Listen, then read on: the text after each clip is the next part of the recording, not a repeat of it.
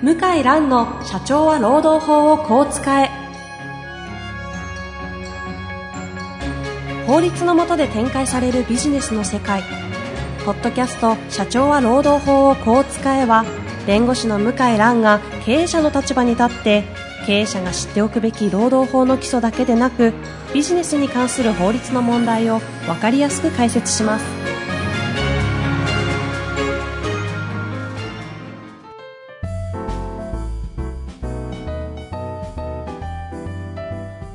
こんにちは、ナビゲーターの遠藤和樹です。向井蘭の社長は労働法をこう使え。今回も特別ゲスト編としてお送りしてまいります。改めまして、安田さん、向井さん、本日もよろしくお願いいたします。よろしくお願いしますよろしくお願いします。えー前回のお話覚えておりますでしょうか新刊のですね、自分を磨く働き方という、えーものを題材にして、えー安田さんが一言、生きるために我々は働いてるわけじゃないんだっていう話をしたんですが、はい。じゃあ何なんだと？はい。いう話をしていただかないとですね、我々どう生きていいか分からなくなってしまいますので、はい。まあだから楽しむためなんですよ。うん。あの、生きるために生きてる、純粋に生きてるのが動物で、前回も話しましたけど、はい余計なことやってね、行く必要のないところに行くと。例えば、まあ旅行なんていうのは生きるためには全然必要ないですよね。おしゃれも生きるために必要ないですよね。だから味付けだって生きるためには必要ないですよね。携帯電話もいらないでしょ。何もいらないですよ。うん。何のためにこんないろんな発明してきたかっていうと、楽しむためなんですよ。だからビジネスも経済も人間が発明したスポーツもね、全部遊びなんですよ。うん。アトラクションなんですよ。ということを理解した上で気持ちよく遊べばうまくいくんですよ。うん。じゃあ遊び場を作ってる感覚なんですか？その仕事を、ビジネスをしてるっていうのは。いや、遊び場じゃないですか。これ人間以外から見たら遊びにしか見えないですよ。いや、本当に。本当確かに本当そうですね。な何この人たちこの満員電車に乗ってうん死にそうになりながら、で、すっごい頑張って働いたお金で、なんか宝くじ買ったりとか、なんかすっごい高い、なんかね、うん。なんか晩ご飯食べたりとか、うんうん。ディズニーランド行ってね、1万円ぐらい使ったりとか、うん何やってんだろうっていう感じですよ。安田さんに言われれば言われるほど自分の生活が楽しくなくなってくる。はい。確かに、でもそうはい人間以外から見たらね。いや、本当そうです。なのに人間って真面目に働かなくちゃいけないとか、真面目に生きなくちゃいけないとかって、すごいなんか勘違いしてるんですよ。うんいやいや、俺たちそもそも不真面目動物だろうと僕は言いたいんですよ。うん。うん不真面目こそが人間の本質なんですよ。うん。は向井さん、そのあたりあの、だいぶ前の回ですけど、ちょっと話、飛びかもしれないですけど、副業全然、あ近いじゃんっていう話もされてたそうですよ。はそのあたりも結構リンクするんだろうなと思っていてい。、はい。副業、あの、また中国の話になりますけど、い。はい。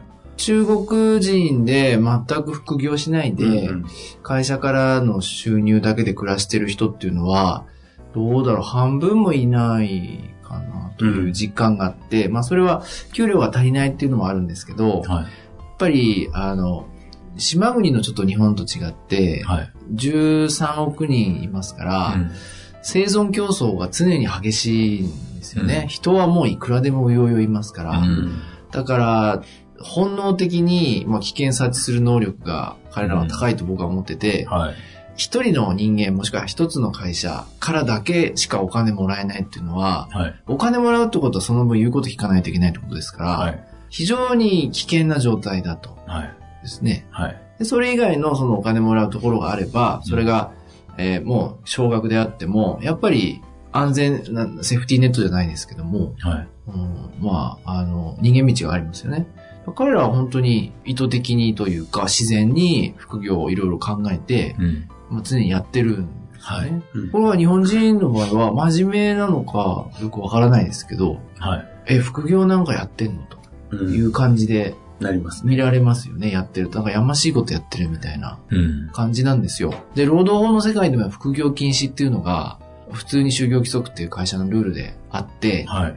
えーでもなんでダメなのかっていうのは、実は論理的にあんまりうん。説明できない。うん。決められた時間に会社行って仕事したら、それ以外の時間ははい。自由なはずなんで、そうですよね。なんだけども、副業禁止っていうのはなんか、もう決まった結論があって、うん。で、僕はもっと副業やって、で、お互い対等の立場で、もしくは別の道を探しながはい。ら仕事した方が、はい。お互い気楽ではい。いいんじゃないかなと。うん。間違いないですね。思いますけどね。そもそも何が本業で何が副業かとか、そうですよ。どこまでがプロでどこからがアマチュアかっていうのが、結局みんなね、収入で考えるんですよ。はいどこが一番稼げる仕事かとか、はだから稼げたらプロで、お金にならなかったらアマチュアだとなんちゃうそういう発想なんですよ。プロとアマの境目。はい。なるほど。はい。で僕はあの、自分はあの、自分の本業は境目研究家だと思って、はいう全収入の1割も稼いでませんけど、うんそれが自分のあの、生きていく一番の軸になってると思ってるんで、あうんはい。それが本業。はい。だからいろんな仕事やって、仕事っていうのは、なんかその、時間をお金に変えることだってみんな思ってるんで、だからなんか副業とかに抵抗あったりとか、うん。どうやってそんな時間作るんだっていう感じですけど、基本的にあの、誰かの役に立つことが僕は仕事だと思ってるんで、でそれをいろいろやったらいいんじゃないかと思いますけど。誰かのために役立つことが仕事を、安田さんからそんな美しい言葉が聞けると。なるほど。いや、でもそうですよね。いや、僕もだから、前会社が潰れて自己破産する前は、こういうふうには思ってなかったんですよ。あ、そうなんですか。あ、そうなんですか。いかにうまくマーケットからはい自分のところにお金が流れ込んでくるようにするのかが仕事だと思ってましたから。はい。全変わりました話ですけどね。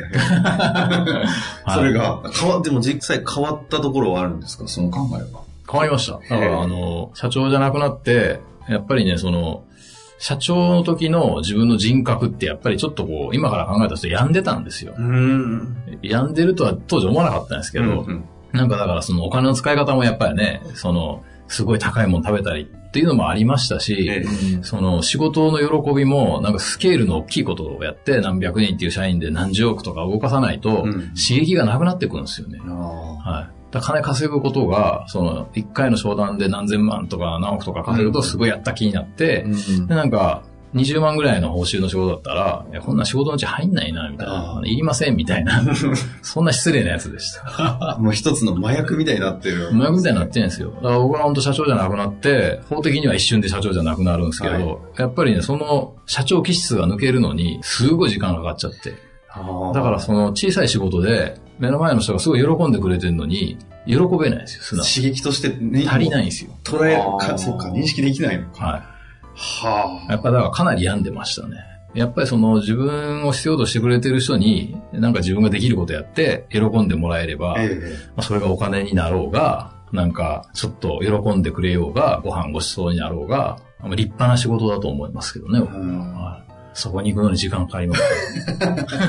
うん。え。どうですか？いや、よくわかりますよ。うん。よーくわかりますよ。ちなみにあの、向井さんは、はい。だいぶ長い間、安田さんの、まあ、ファンというか、ずっと追いかけて、ポッドキャストを聞くぐらいじゃないですか。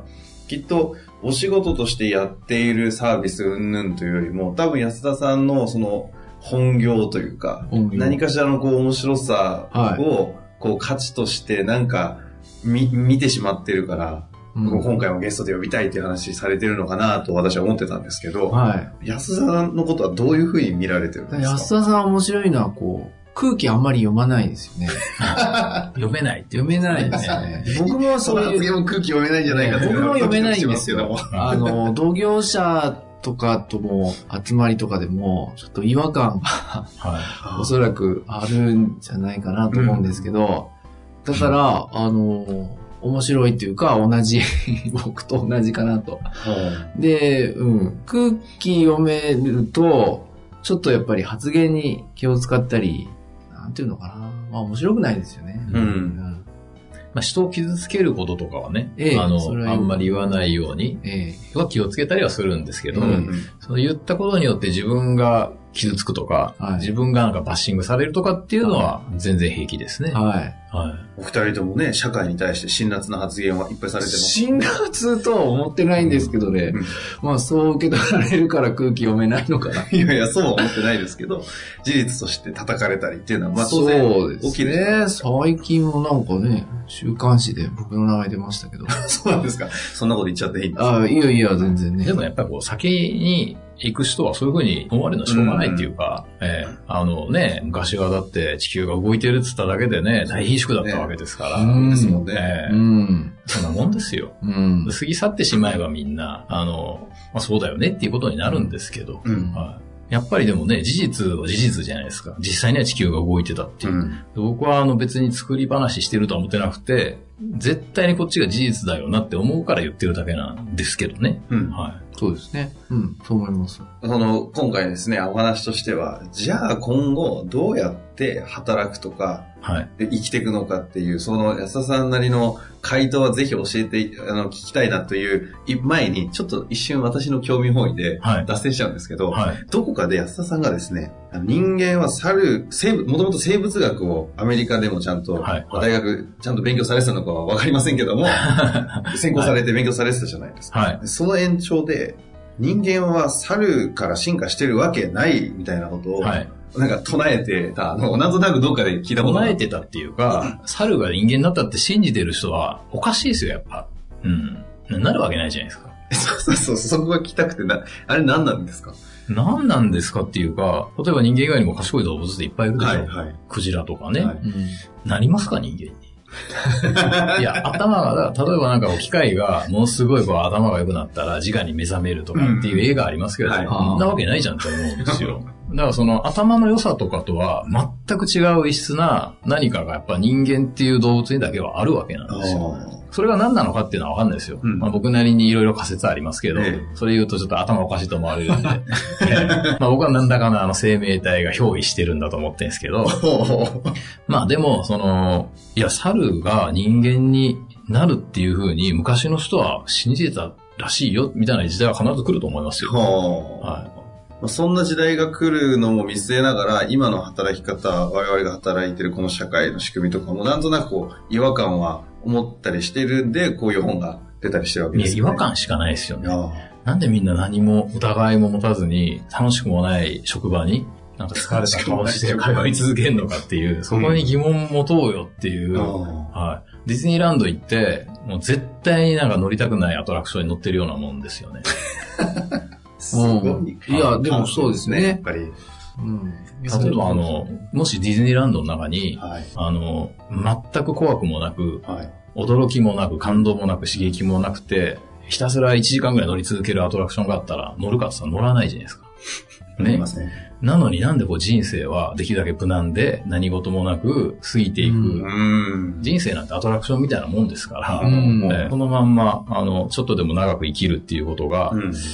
正しいってみんな、正しいと思ってるっていうより、多分考えてないんだと思うんですけど、うん。は考えてない考えてない。い。それが不思議でしょうがないですね。ん。向井さんはね、いわゆる学歴エリートで弁護士になり、か、うん。世の中ではね。世の中ではそうですけど、そこになったのに、あえて弁護士会の中でアトラクションのような 人生を選ばれ。うん、だいや、僕も同じで、えー何のために仕事やってるかっていうと、まあ、お金は僕お金ほとんど使わないので、とおっしゃってましたね。ええあの、使うの好きじゃないんですよね。うんケチっていうか、貯めるのがあの好きなんですか、ベンツとか見ると、はあの、すごく、あの、怒られちゃうかもしれないですけど、ベンツとかレクサス見ると、あれって、あれ半分は人間の見栄とかでできてるよなと。い。うん。そういうのは、トヨタ自動車の決算とかはい。発表あると、そのレクサスとか利幅が大きいと。売れたと。その利幅が大きいところが、あの、利益に貢献したと。で、はい。利幅って何何かと鉄の塊ですから、基本的には。はいエンジン、エンジンもそうですから、あれってまあ結局、その人間の見栄とかをお金で売ってんのかなって。でもその見栄のために生きてるんじゃないですか、そもそも人間って。あ、そうなんだと思う。じゃあ、僕は小学生の時になんで全力で走るんですか？なんで、なんでなんで人より速い必要があるんですか？ああ、人よりこう、優れてるっていう証明したいんでしょうね。うんすべてそうですよね。で、あ、しょ本当のこと言うと別にね、あどうでもいいじゃん。私はちなみに小学校3年生で全力で走るのはやめました。はい。あ、バカらしいと。バカらしいっていうか、僕は俺の場所じゃないっていうか、だってどんなに頑張っても、いや、でも、足早い半分もいかないうちに終わっちゃうわけで、ええこれをあとちょっと早くなるなんていうことに、無駄なエネルギー使いたくないなって。確かにね、そうですよね。うん。な、なので、あんまり興味ないんですよね。なるほど。興味ないので、うん。お金使うって仕事でお金使う、こういいう、まあ、番組も、うん。はい。あの、まあ、お金も当然、まあ、かかりますけども、うんえどういう仕事にお金使ってますよね。うんええという感じですよね。へでもまあお金使うのは確かに面白いですけど、はいお金稼ぐのも同じぐらい面白いじゃないですか。あ、お金ね。なんかよく分かってない人が多いんで、んや経営者さんはよくその辺理解してる人多いですよね。うん使うのも楽しいけど、やっぱ稼ぐ方が何倍も楽しいですよね。うんうんえ意外とだから稼い、なんだろうな、ゲゲームっていうか、あの、稼いで何かに使うっていう、そういう欲はどんどん薄れるんじゃないですかね。どうどうでしたか？安田さんは。どんどんどんどんその収入が増えてって、はい。増えることはまあ楽しいけども、はい。それで何か買うとか増えて何かを手に入れて、う。んあるいは人に羨ましがられることによる喜びって、はい。本当にその、なんか麻薬みたいなもんで、限界がないんですよ。あ年収3000万になったら買えるもんができたら、今度1億ないと買えないものがあって、ねで10億ないと買えないものがあって、キリがないんですよね。でもやっぱりその、なんか働くこと、まあ、つまりお金稼ぐっていうことは、仕事して誰かに喜んでもらうっていうことなんで、ええそっちにだから喜びがいくと、すごい満足度は上がりますよね。うんら僕もそのフェラーリっていう車にうん乗ったことがないんで、あ、どんななんだろうかっていう、乗ってみたいとか運転してみたいとは思うんですけど、うん所有したいっていう欲求は全然ないですよ。うん。別にあれの名義が自分に変更されたからっつって、別に嬉しくもなんともないっていうか、土地とかが一番わかんないですよね。あ、そうですでね。土地ってこう、ある地球上の空間に自分の名前つけるってことじゃないですか。そうです通常そこには土が入ってるじゃないですか。そうです。で、土はただみたいなもんじゃないですか。そうです。で土全部掘っちゃうとただの穴ぼこでしょ。は穴ぼこに名前つけてるみたいなもんです。いや、本当に。い。いや、でも本当ですよねだ。動物からしたら不思議ですよね。不思議です名よ。前つけて喜んで。えーそこにね、あの、安田とかつけるために人生30年くらいかけてお金払い続ける。こいつらどんな壮大な遊びやってんだいや、本当そうですね。そんな、その安田さんは、はい。まあ、このまま終わるのも非常にあの、リスナーの方々をですね、あの、今を混乱させて混乱させて、いい、いい刺激にはなるんじゃないかと思うんですけど、じゃあ逆にこう、どういう社会をもうイメージして見据えてたりするのかとか、そういうのってなんかあるんですか？こう働いた方がいいとか。いや、多分本来の姿に仕事ってもっと自分の好きなこととか得意なことで人の役に立ち、その報酬として、うん。えー生きていくために必要なものを他の人がなんか与えてくれるっていう、うんまあそういう風になると思いますけど、まあ時間かかるでしょうけど、うんまず僕はだからあの、向井さんと同じで、まずやっぱ副業から始めようっていう感じですよ。うんはい。そんなにお金稼げなくてもうんいいんで、自分の好きなこととか得意なことでうん、誰かに役に立って、うんで、副業禁止されてんだからだったら、お金もらわなきゃいいじゃないですか。うんうん。で、ここで言ってる副業っていうのは、生計を他のところで立てるって意味ではないってことですね。まあ僕はだから、あの、何らかのそのプロフェッショナルになることは大事だと思いますけど、う収入源を一個に絞るっていうのは、まあ非常にあの、無意味な、うん。バカバカしいことだと思ってるんですけど、うん。本当はだから、収入源をいっぱい作った方がいいと思うんですけど、うん。でも禁止されてたらできないんで、で、いろんな人が自分がやったことで喜んでくれて、無駄だったらお金払いたいんだけど、いや、受け取れませんっていう状況だったら、うん。会社いつ辞めたって、うん。いつでも仕事できるじゃないですか。うん。そうですね。そうですよね。だからやっぱりね、その、副業で稼げないとか、好きなことが仕事にならないっていう人は、やっぱいきなりお金にみんな変えようとするんで、うんでサラリーマンとかも、その自分の時間を、つまり9時に会社行ってタイムカードをして言われたことをやっとけば、うん。次の月には金振り込まれるっていう、まあ、その仕組みにちょっと盲目的に、うんなんか、もう慣れすぎちゃってるんですよ。うんええ僕はもうこの国から正社員をなくしたいです、本当に。今実際に、あの、されているブランドファーマーズインクは、はいなるべく正社員をはい。作らないといはいう方針でされていると聞いてるんです。人をもう雇わないと。囲い込まない。うん。管理しないっていう。それでも会社が大きくなっていくということを証明したいなと思いますね。人を雇わない。はい。管理しない。管理しない。マネジメントを手放すわけです。はそれはどういうことなんですか？結果的に言うと安田さんというところに広がったブランドファーマーズインクは、プラットフォームみたいな感じになる。僕はその自分が考えた特別化っていう技術をいろんな人に教えてるんですよ。うん教えてくれって言われたらどんどん教えてて。あ、そしたらその人が教えられるもんなんですね。はい。まあ時間かかりますけどね。うんだから自分とこの社員は教育するっていうのはみんなね、自分とこの利益のためにやるじゃないですか。よその社員とか、よその営業マンを一生懸命教えても、全然自分とこの利益にならないですよ。で、僕は必ず人間の性善説に僕は立ってるんで、うんあ、の、必ずもらったものは返したくなると思うんで、うんそれは会社の収入になっていずれ返ってくるだろうなって思ってますけど。ああ、なるほど。はい。そんな仕組みをはい新しくはい取り組んでいる最中の安田さんみたいです。はい。はい。まあ僕も同じですよ。僕も、あの、じ事務、事務職員はそうじゃないんですけど、うちの弁護士は、あの、なるべく自分で稼げるというか、給料もらうんじゃなくて、はい。そういう仕組みを作ろうとしてて、まあ今それで、あの、だんだんお客さん来てるうちの弁護士もいて、はい。普通は、まあ独占して、あの、は一人のスター弁護士が、はい。まあ独占してですね、うんで、それでまあ、取ってきた仕事をこう、振ってです。うんで、それでこう、な、搾取じゃないけども、はい。まあそういうの多いんですよ。あの、うんこの業界は。会社、世の中全般的にそういう会社が多いですから。そそうなんですけど、うんまああれ見てて、楽しくないですよね。ああいうの。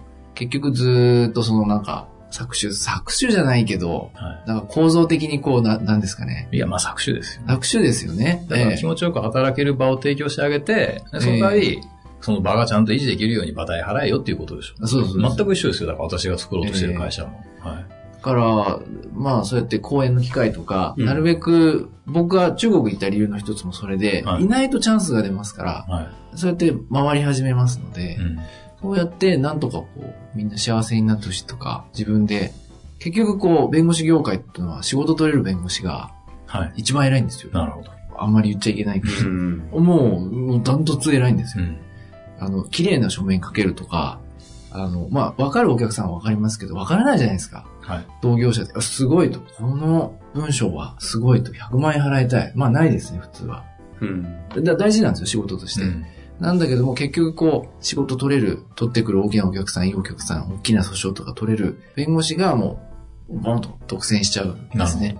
なんだけど、見てて幸せにもうなってないんですよ、その下のうん弁護士とか。だから、嫌なので、うちはもうその、講演とか執筆とかは、なるべくこう、やってもらって、分けて、うんで、いろんな人に紹介して。いや、素晴らしいです。それまあ、素晴らしい。まあ、ちょっと偽善者かもしれないんですけど。そっちの方向に会社はまあ楽しい、絶対。っていきます。うん、た楽しいんですよ。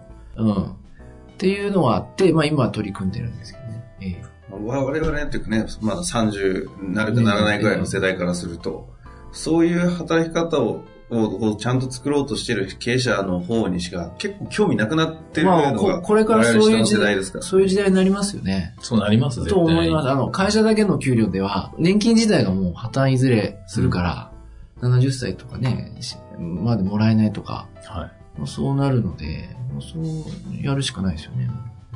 ちなみにあの、安田さん今、ブランドファーマーズインクという会社を、はい。まあ、中小企業のブランディングと、はいまあ、組織づくりということでご支援されていると聞いてますが、はい。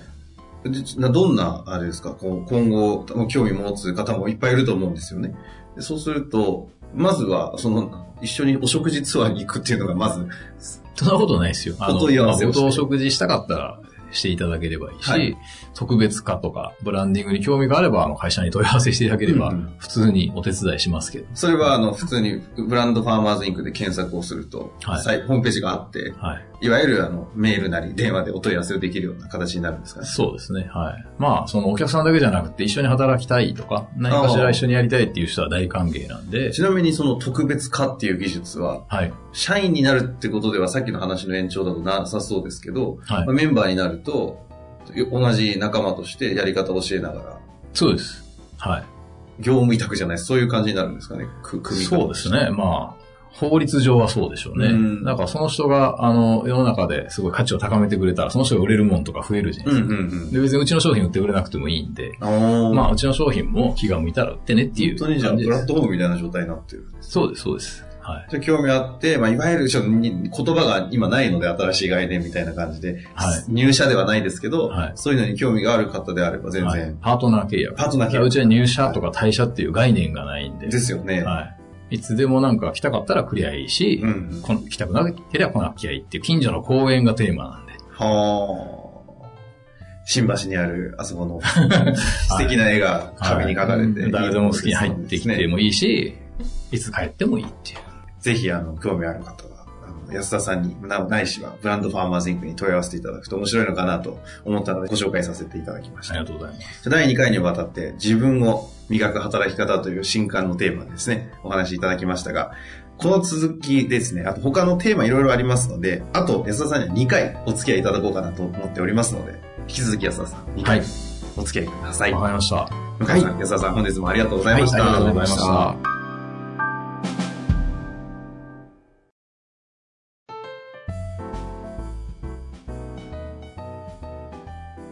今回、ポッドキャストの社長は労働法をこう使えの中からですね、えー皆様のリスナーの方々にお知らせがあるんですよね。はい。あの、なんかいろいろとお客様とか、はい。リスナーの方に直接会う機会があって、はいなんか聞かれたことがあるというふうに聞いてるんですけど、そうですね。あの、ポッドキャストで、えー話を聞いているけども、質問とかもしあった場合は、えーどこに問い合わせをすればあいいんでしょうかというお問い合わせいただきましたので、まあいい機会ですので、えーちょっと、まあ何か特典も含めて企画を考えようかなと思ったとこです。というあの、向井先生のあの、ご依頼を受けましたので、あの、こちらの方で質問フォームをご用意させていただきました。で、あの、今回は、えっ、と、質問をいただいた方の中から、向井先生の方から、今回抽選でですかね、えー3名の方に、向井先生の直筆のサインをいただいて、3名の方に、えープレゼントしたいと思っております。はい。で、質問フォームなんですけれども、えー向井先生のホームページ、検索は、向井蘭、ロームネット、向井蘭、ロームネットで検索していただくと、えー向井先生のホームページに飛びます。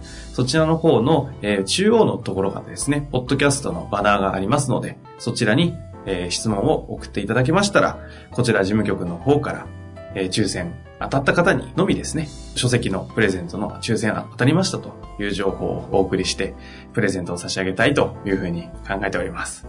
どんな質問が欲しいとか特にありますかね？いや、特に、あの、もうマニアックなものでも全然問題ありませんので、ぜひあのね、その専門家の社労士の先生だったりも、あの、全く問題ないというふうに考えているいるようですので、マニアックな質問から本当に、そんなこと聞いていいのかなみたいな質問まで、はいぜひあの質問、お問い合わせいただけたらと思います。はい。以上です。はい。